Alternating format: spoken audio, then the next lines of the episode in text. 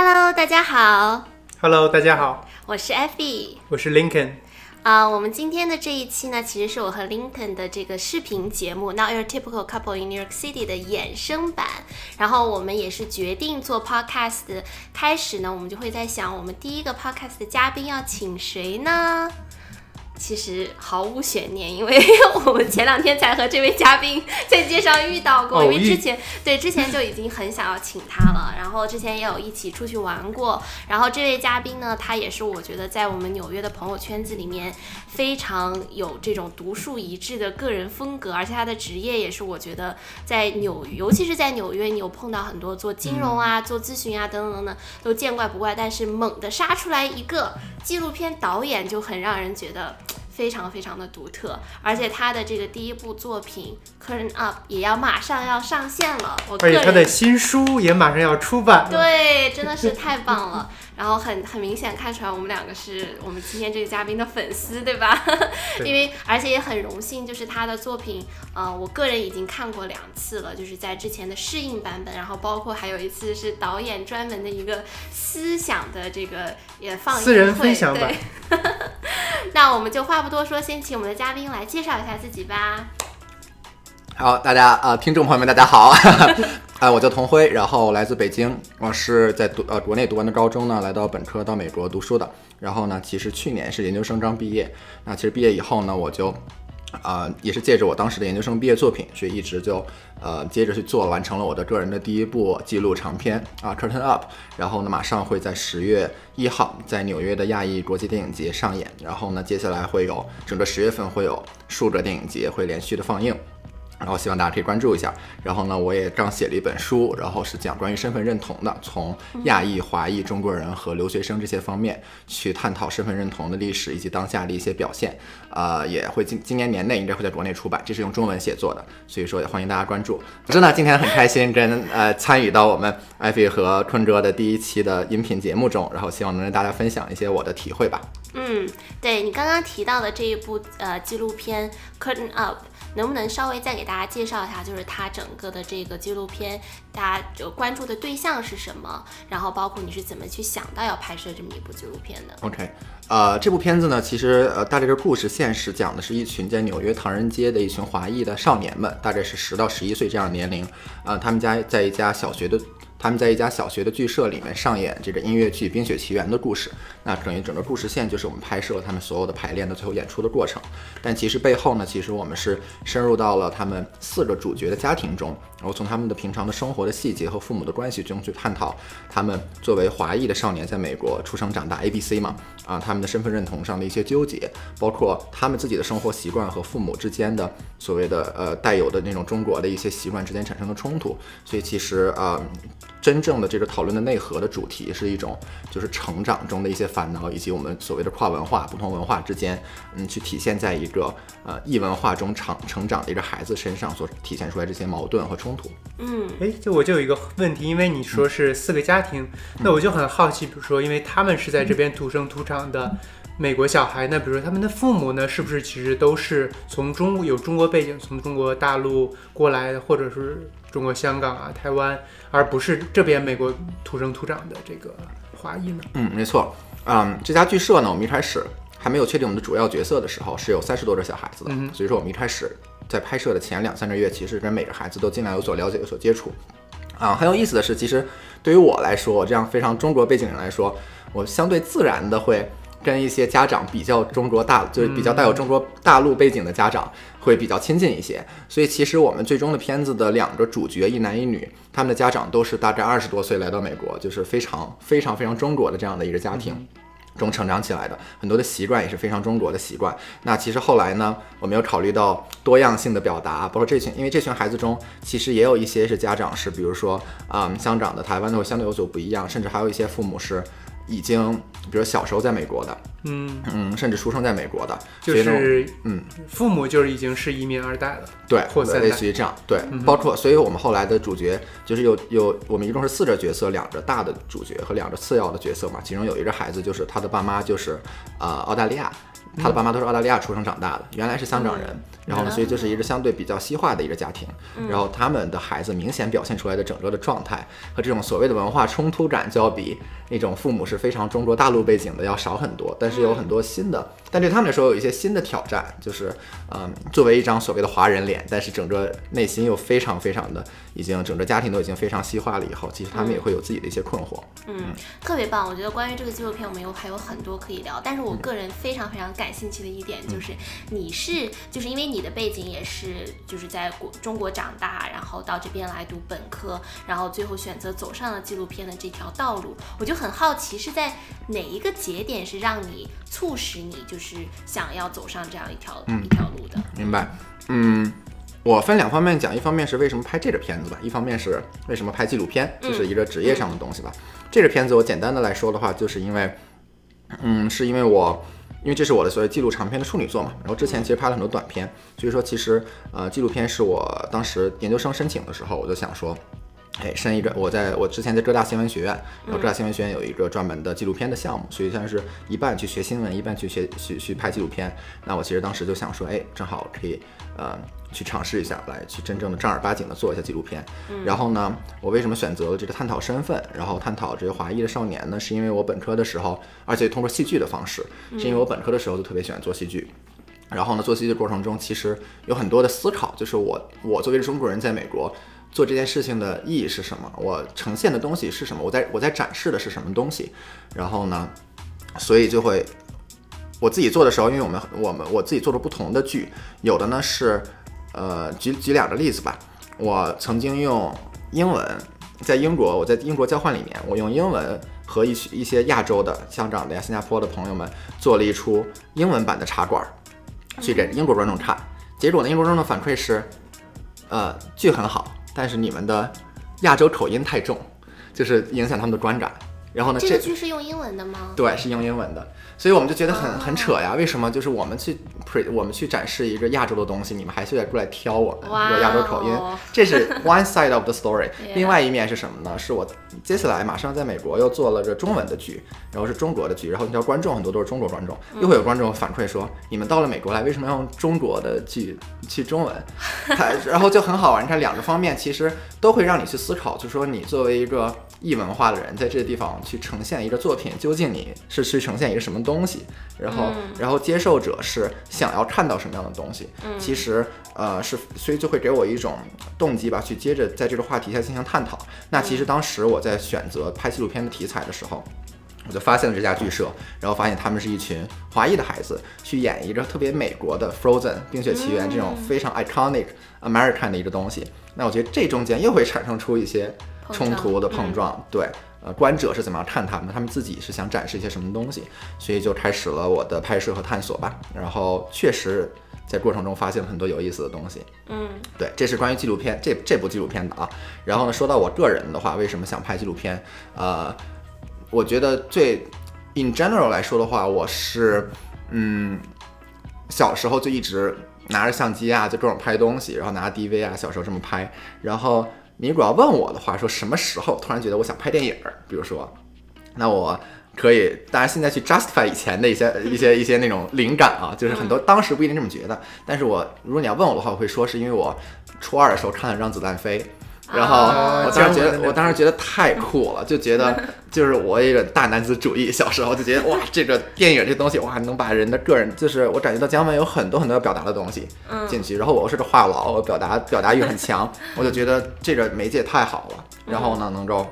能够放进去，然后高中的时候，我们高中有电影节，每个班都要拍一个电影的，所以那时候我也是主导自己编剧啊，然后拍了个三十分钟的短片，然后相当于是也是说，告诉自己说我是有这个嗯能够拍片子的这样一个呃 hold 住能 hold 住这样一个片子的，对。当然后来本科的时候我是学历史的，嗯然后呢，其实我是想过这个问题，我未来要拍电影，从什么地方去开始入手？我觉得呢，其实到了本科反而接触到更多的东西，因为我学历史的，读了很多东西以后，反而会觉得说，呃，拍电影这样的这种虚构的东西不应该急着来。就是要先给自己有足够的积累、足够的人生经历，才能去真正创造出真正虚构的东西来。所以其实我觉得纪录片是一个介于那种比较艺术的虚构的和像历史这种比较学术的之间的一个媒介，就是它能让我。呃，通过拍纪录片这过程，其实也是增长、丰富我自己的呃人生的经历的同时，我拍纪录片也能去寻找到，比如说这个片子为什么我想拍，是因为我个人有表达的东西。嗯，我我其实是在通过我的拍摄的对象之口来去帮助我表达一些我想表达的东西。这种方式，我觉得对我来说比较的，嗯，就是中庸，就是居 中那种感觉。对对对，两边都能够都能够有一点东西。对对对，相当于是没有说全然的把自己。一个并不成熟的自己展现给大家，对，但是又有一些我能够哎表达的东西，是让我现在感觉比较舒服的。嗯，所以拍完纪录片之后，你最终的梦想还是想拍一部，比如说你自己的这种虚构的这种影片呢？对，肯定就不是一部了。对对对，但是确实就是说，这肯定是我，如果你非要问我一个具体的职业规划的话，我未来肯定会，当我自己觉得准备好了的时候，我会去尝试的。嗯，什么时候这个？这东西来了，我就会的。嗯，其实很好玩。就比如说这次写这本书，也是因为就是疫情。其实我拍完上一部片子以后，我马上接着在想我下一部片子拍什么，想了好多选题，甚至打了电话都联系了，已经准备拍了。疫情突然一来，然后呢，他我想拍的人的所进行的活动也取消了，然后我这边也也根本没法出门嘛，在纽约又是这个重灾区，所以说其实。那时候还挺在想说，哎，我应该做什么？应该做什么？后来我发现，想写这东西的灵感，它自己来了，就是我没有去刻意的去想它，所以正好那几个月的时间，嗯，有这些想写这本书的想法以后，我就哎，马上这三四个月的时间，比较集中的每天三到四个小时的写作，几乎是每天非常规律的写，就把这东西做完了。所以其实也让我感觉很神奇。就从创作这角度上来说，其实我也并没有说，像我刚才说纪录片以后去拍电影，就是徐州的电影。呃，我并没有说告诉自己非要去用什么样的媒介去那什么，只要这个想法来了，这个想法自己会告诉你，你未来你这个想法用什么样的媒介表达是最好的。所以说我接下来肯定下一步还是想。呃，从纪录片这个领域去探索，但是我是完全开放的。我觉得有任何的新的想法过来，那个时候他会告诉我，我应该用什么样的方式呈现。对，因为其实我知道你也写公众号嘛，然后也是你的公众号的特色也是就是写很多呃跟这个身份认同这个方面，然后其中有一些有虚构的，然后也有你自己真实的这种体验。所以我就发现，包括你拍的这一部纪录片，它都是和身份认同有关的。然后我就很好奇，你在用纪录片的视角，然后。就包括你刚刚说的，通过这个纪录片的这些主角、这些人物来呈现一个身份上的冲突，包括呃，到你现在写书，然后自己这个写，通过文章中来探讨自己对身份的这种认知，你觉得这个中间呃有没有什么样的这种张力，或者说你有没有什么样的这种啊收获？嗯，写书文字肯定更爽一点，就是文字表达更透彻。我觉得某种程度上来说，是我之前的纪录片让我感觉有点不够。就那个劲儿使的不够啊，就是因为，嗯，其实这么说吧，我在刚拍这片子之前，我还没有，呃，那么大的野心。其实想说是尝试一下，毕竟也是孩子嘛，从孩子身上去找寻一些能跟自己产生共鸣的东西。后来我也，当然我也感觉很惊喜了。这孩子中间，孩子说出了很多特别有意思的话，然后帮助我表达了东西。但是肯定就是，呃，你向外去寻找。你的东西的话，就不不能全然的把你的自己的想法全部弄出来，但是它又成为了一个很好的，怎么说呢？拍纪录片的过程，帮助我重新再去认识自己，思考了很多新的东西。所以我觉得之后。也再通过文字再去继续的把一些我的更深层次的一些想法把它表达出来。对我来说，其实这两个加在一块儿是比较完整的一种表达。嗯，说句实话吧，就是我这个书写完的这一瞬间，我觉得对这个话题，我基本上就是有了一个 OK 了。我觉得我。已经能够掌握它了，就是能够能够不能叫甩掉它，就是能够暂时跟它告别了这么一个东西。反正我觉得这，我觉得这两者加在一起，对我来说是一个比较完整的一个作品。嗯，所以你的书到最后有就是对于身份认同这样的一个议题，有没有一个提纲挈领的这样的一个结论呢？还是说它更是一个开放性的，会引导更多的问题？没错，我我个人觉得，在我这年龄是肯定不不想尝试给任何的结论的，对吧？因为就是我我凭什么给别人结论，对吧？啊，但其实我其实是提出了这么一种感觉，就是，嗯，OK，从纪录就是单就聊这身份认同这个话题的话，纪录片中我主要表达的一个意思是说，就是，呃，这种这种牵扯吧，就是这些孩子其实，嗯，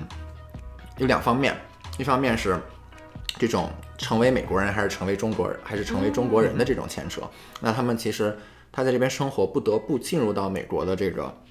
社会的文化中。呃，《Frozen》这个剧就是一个非常典型的代表。我跟他们去亚特兰大的戏剧节，所有的孩子都是白人小孩儿，在场地里面一响起迪士尼那些歌，所有的孩子在那儿蹦蹦跳跳的，然后这些孩子反而就很拘谨，然后很，因为他们可能相对在家庭环境中没有那么熟悉那些地方的文化，然后呢，就没有没有那么没有，sorry，他们在家庭环境好简啊，他们在家庭环境中就没有那么熟悉。相对来说接触的少一点，就是美国的特别主流。你是说这一批就是戏剧社的这一批亚裔的孩子们，他们在听到 Frozen 的时候，好像那个反应就不如其他的嗯、Frozen 这种非常火的就还好，嗯有一些相对小众一点，但是美国就特别那什么的，你明显感觉到就是反应就很大。对相对，而且他们整体的，我觉得华人的性格呀什么的也不是那样的一种状态，或者我觉得也嗯。可能是因为他们的父母从没有接触，然后一说小孩儿还没有自己选择的时候，哎，看什么电视剧啊嗯或者动画片啊，大闹天宫，而不是选择一个美国这边什么芝麻街啊什么对。你看，所以在这方面呢，就会给孩子一种觉得说我是不是比他们少了点什么东西？为什么我们这么不同？但另外另外一方面，你看父母又，尤其那些比较大陆背景的父母，又又非常希望能够保持住他们的中国的东西，所以说也也嗯也会在家里面真的确实是让他们学中文也好啊，看这种中国的东西也好啊，这些孩子自己意识不到自己这些东西为什么对自己有必要有需要。你知道，再加上现在中国确实也强大了，这些真正生生活在这边的这边的父母，真的还是从非常实际的角度上来说，也也需要这些孩子们去学中文，去什么的去接触这些文化。所以其实对孩子这这种还没有非常自觉的意识到这些。呃，这些目的性的孩子来说，其实是非常，我觉得非常迷惑。我觉得他们有时候真的真的不知道，这是这是一个非常具体的一方面。另一方面就是背后就是也有一些这种，比如说，嗯、文化上、价值观上的东西。这些孩子特别想成为演员，然后呃，追求美国嘛，就是追求你的梦想，梦然后对各种东西。然后，但是你知道，美国梦对于他们的父母来说是不一样的，他们父母都是。为了在这边立足，然后从事一些比较稳定的工作，然后一点一点的打拼出来的，他们会觉得这些孩子这个小时候想这么多，还艺术这那的的，就很不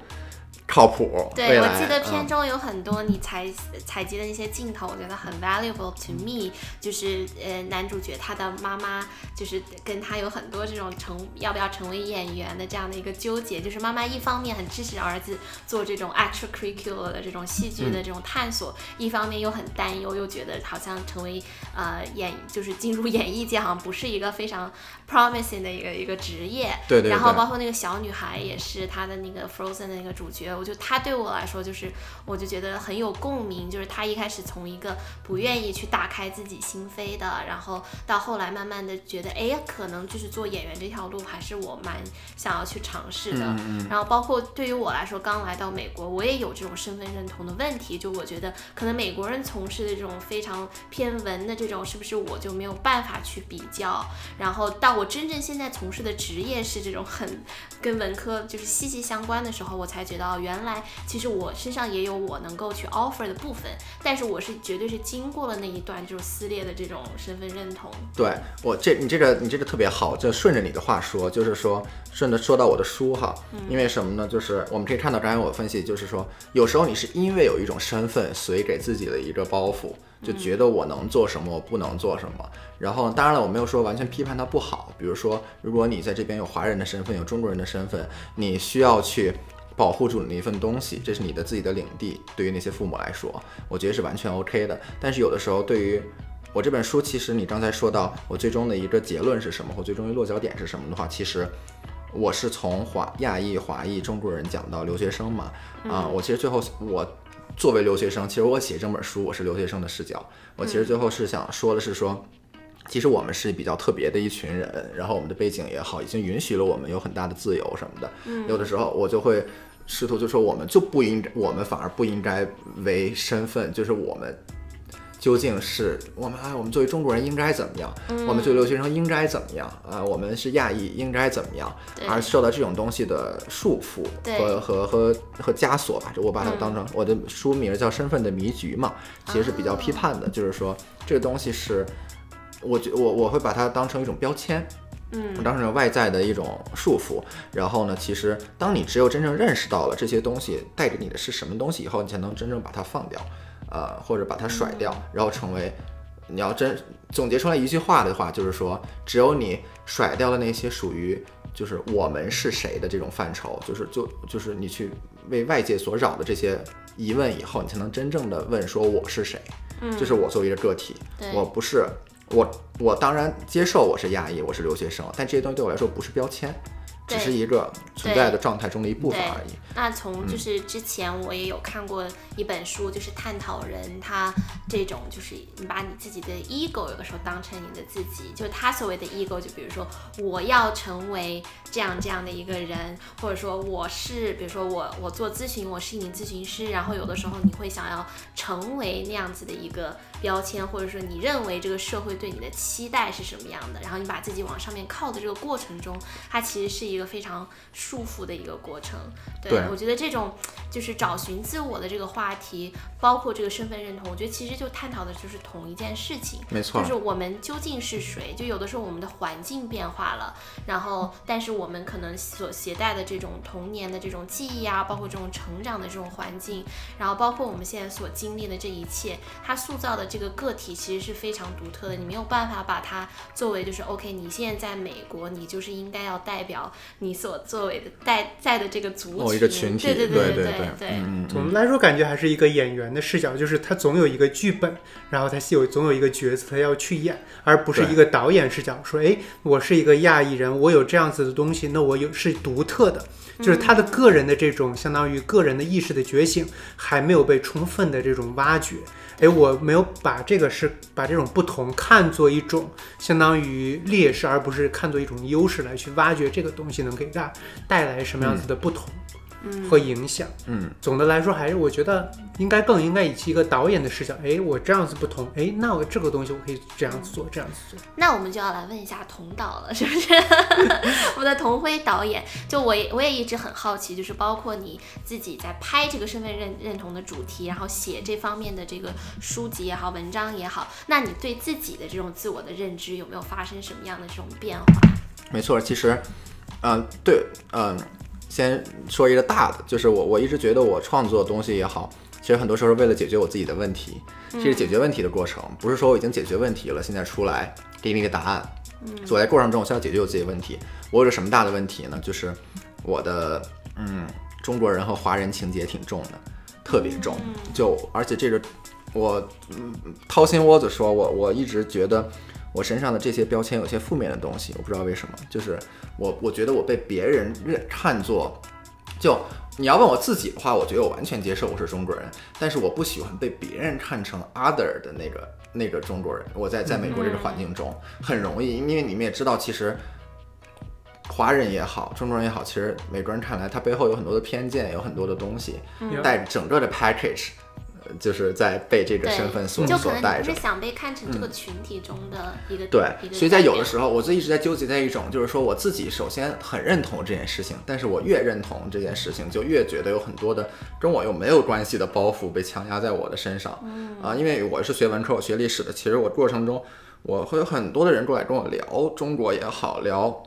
Chinese 也好什么的，我就觉得我为什么每次都要去解释这些东西，哪些东西跟我有关系，哪些东西跟我没有关系，这样，然后我自己有时候就很很累，这种这种状态下，所以其实。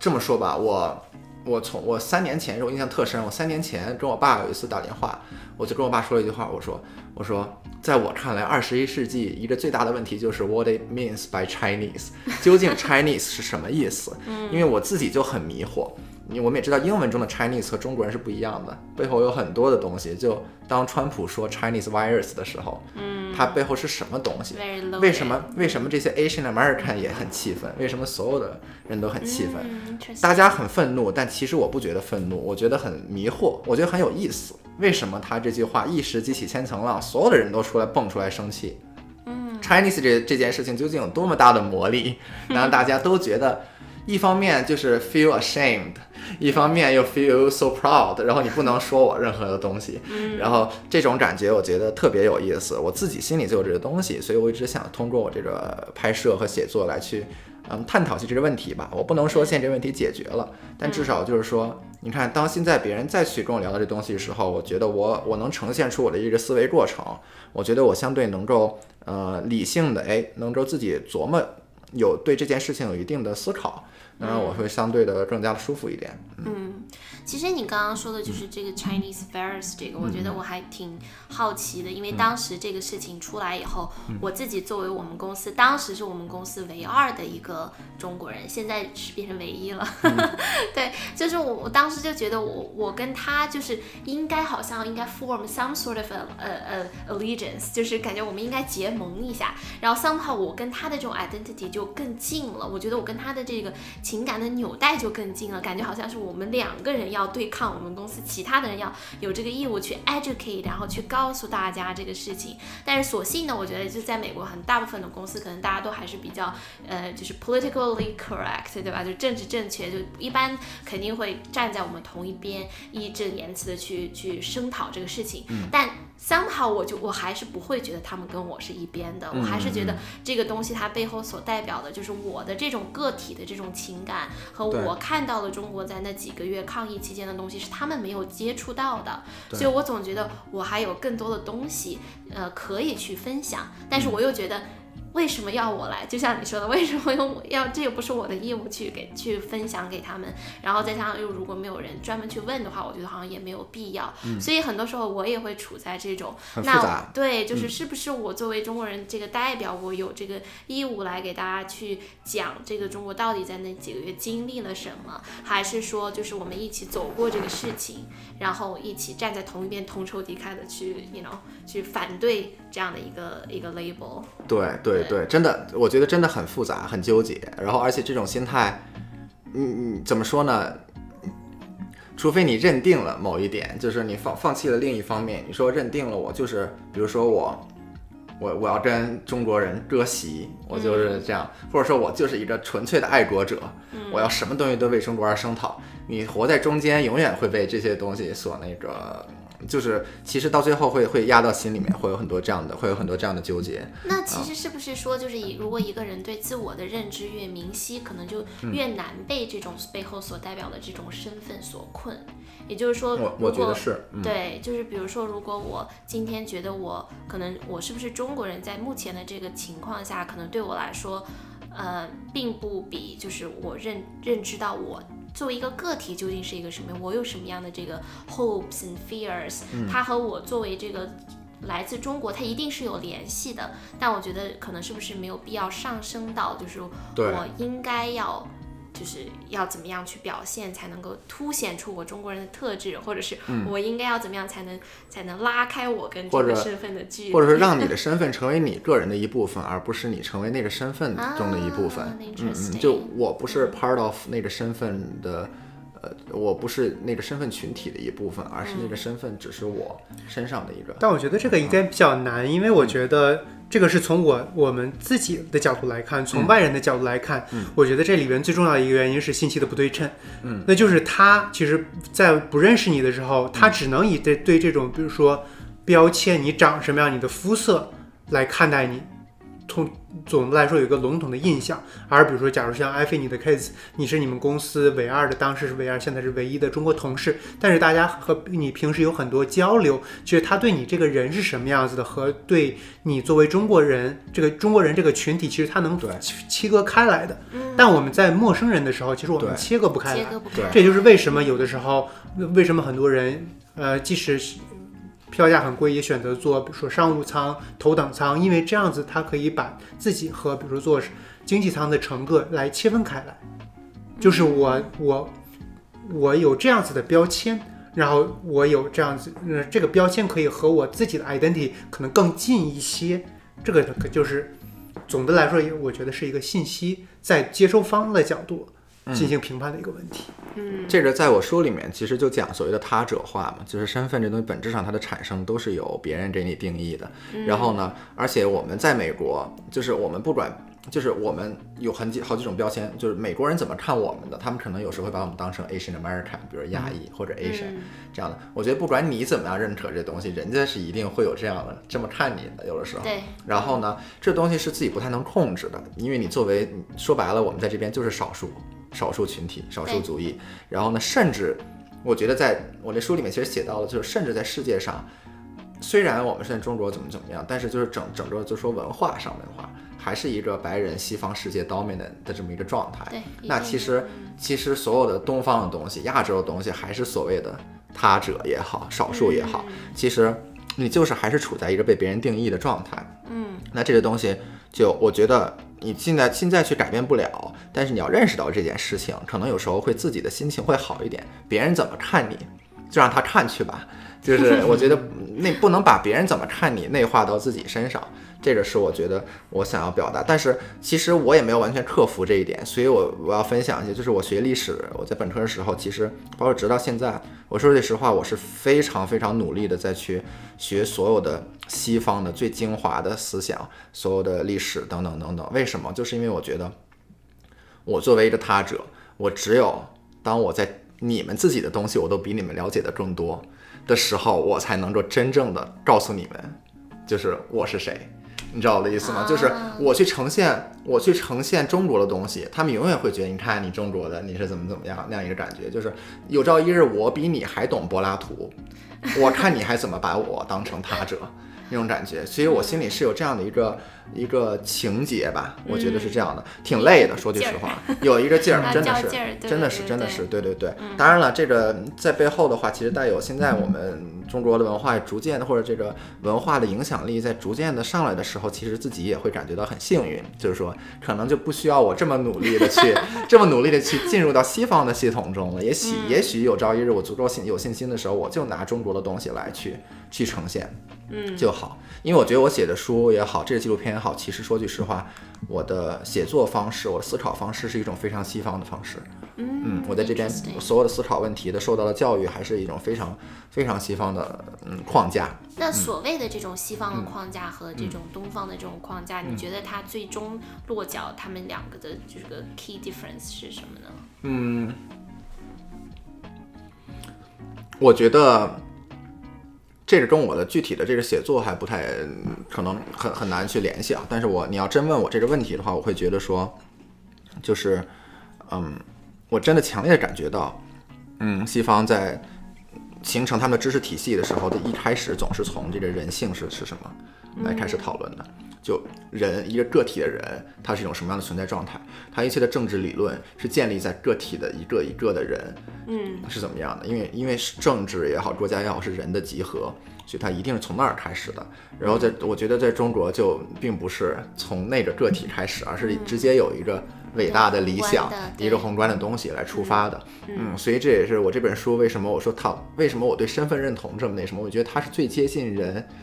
内心的，其实你要去看的话，其实中国是不怎么太探讨这个身份认同问题的，因为它其实它其实是事关每一个个体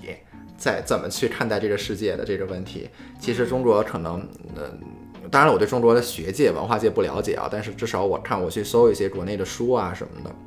发现国内的比较少，反而甚至有一些，反而是有一些甚至中国的学者在美国做研究的什么，他会从这方面去入手思考问题。这个我觉得是。嗯，蛮有蛮对我有启发的。对，包括前段时间比较流行的，比如说这个外卖小哥的这种困境，我发现他还是把他这个整个的这个群体看作成一个身份，然后把它符号化，然后来来去讲述他这中间的辛酸苦辣。但是我我可能更愿意看到的是，他每一个人作为这个个体，他背后的这个动机，他背后为什么会走向这条路，然后结合整个系统的设计来看，然后怎么样去去提高它。对，对，你看像那篇。文章出来以后，其实大家去去思考的还是这个大系统，嗯，还是这个宏观的。就我们要解决问题，是解决那个系统问题。对啊，这个在我觉得中国的环境下、条件下是非常合理的，因为那么多那么多外卖小哥，你怎么样去照顾他们每一个人？然后他就是要改变那个系统。但是我也没有觉得它什么不好的，但是我觉得就是一种对比，我觉得很好玩。是，就是中国肯定就不会。就就是说，他这篇文章一定不会呈现成一个外卖小哥自己的一个心酸、自己的一个故事那样。当然，现在国内也有这样的，但是说那种那种那种文章在中国反而可能不容易解决问题。对，最终提出问题的，就是在中国能解决问题的方式是非常直接的说这个系统有问题，或这个宏观的社会的某着某着某着设计有问题。很有意思，嗯嗯对啊，我觉得我们今天这个话题真的是可以延伸聊很多很多对啊、然后我觉得你刚刚说的这个以人为出发，这也也是我们想要最初想要做这个节目的一个初衷，就是落脚到你个人上。我觉得同为你经历了这么多，就是从中国呃到这边来，然后求学，然后到走上纪录片导演这条路，我就非常好奇，就是在这中间有有没有一个 moment 上你觉得。就是一个 aha moment，让你觉得哦，原来我是这样的人，然后所以我才要去做这样的事，有没有这样的一个契机？嗯，我觉得对我来说这是一个连贯的过程，就是呃呃，不是说不是说我之前想干嘛，突然啪一下，然后我定定下来以后说这件事情就是我要做的了。其实你要真问我的话，我并不是一个说啊，我这辈子要成为一个最牛逼的纪录片导演，并不是这样的。我觉得，我觉得我就是想表达，然后在在。然后纪录片是我当下感觉到非常舒服的媒介，非常我表达方式一个表达方式。然后我小时候摄影啊、摄像什么有很多，其实就是说白了就是说，在技术上让我非常 comfortable，这样我拿出来我有表达的东西以后，不会就不会有任何的阻碍。这种感觉啊，所以我觉得从一个创作者角度来说的话，这个是对我来说蛮重要的。嗯，然后你说到这个啊哈什么的话，其实我反而觉得啊，我在走这条路的过程中，会经常需要回去 justify 很多东西，啊而不是当时就是我现在的看书，我现在阅读的过程中，其实最需要寻找就是那种精神力量，就是我我需要在我需要在看到一些段落的时候，嗯，尤其我看文学作品比较多，看到一些作者的表达的时候，会觉得说我需要那种东西来去来去找到共鸣，验证我思考这些问题是不是重要的。嗯，是不是有人也在思考这样的问题？然后从这种过程中，其实获得我的精神力量，能让我接着往下走。嗯，对，其实这是比较对，总结下来，我觉得是一个 becoming，一直在 becoming，在对对在成、嗯成为那个你所想要去追求的这种理想中的自己的一个对对过程。，你知道你知道这个理想中的自己是，其实我我蛮相信是我是达不到的。我理想中的自己是非常理想的，这个我就不具体说是什么样的人了。但是我知道那个我的理想中，我的那个 ideal，其实我我相信是这辈子达不到的。但是是因为是那个东西在，我才觉得这个 becoming 的过程能够永远的继续下去。这个对这个让我很，嗯我都有点起鸡皮疙瘩。哇，那今天聊了这么多，也非常谢谢童辉成为我们第一期的嘉宾。然后我们的节目发出去之后，然后也会帮你的这个影片打 call，所以大家如果有机会的话，十月一号是吧？有没有什么嗯途径可以去提前买票，或者是好啊、大家如果想要看的话，十月一号到十月十一号这十天呢，连续可以在 Asian American International Film Festival（AAIFF）、这个他们的网站上面，我们大家可以看到我们叫 Curtain Up 的电影信息，是全美都可以看到的。然后这是我们的首映。就是网上就可以看是吗？对，当然也大家也可以搜我们的就是呃，不管是网站 Curtain Up Film 或者我们的所有的社交媒体 Curtain Up Film 都可以看到我们的信息。这是我们的首映，然后之后其实从十月份一直到十一月份，我们有连续六到七个电影节要上映。然后呢，各个各个地区的小伙伴们都可以都可以呃分别找到自己地区的电影节，主要城市都会有。太棒了，嗯所以太棒了！我们对到时候会把这些信息都放到那个 show notes 里面。没错，那这样太好了。对对对对对。对然后大家如果呃，大家如果看了有兴趣的话，也欢迎关注我公众号“同导”，然后给我留言。欢迎公众号，公众号叫“同同导”，导演的导，然后可以给我留言。如果有什么分享关于这部片子的，或者嗯任何相关的想法，我都欢迎，我都特别喜欢跟大家交流，对，作为创作者，我觉得反馈特别特别的重要。特别重要。好，那今天就非常谢谢童导啦，谢谢童导，谢谢大，家。谢谢大家，我们下期再见，拜拜，拜。还可以啊。超级棒。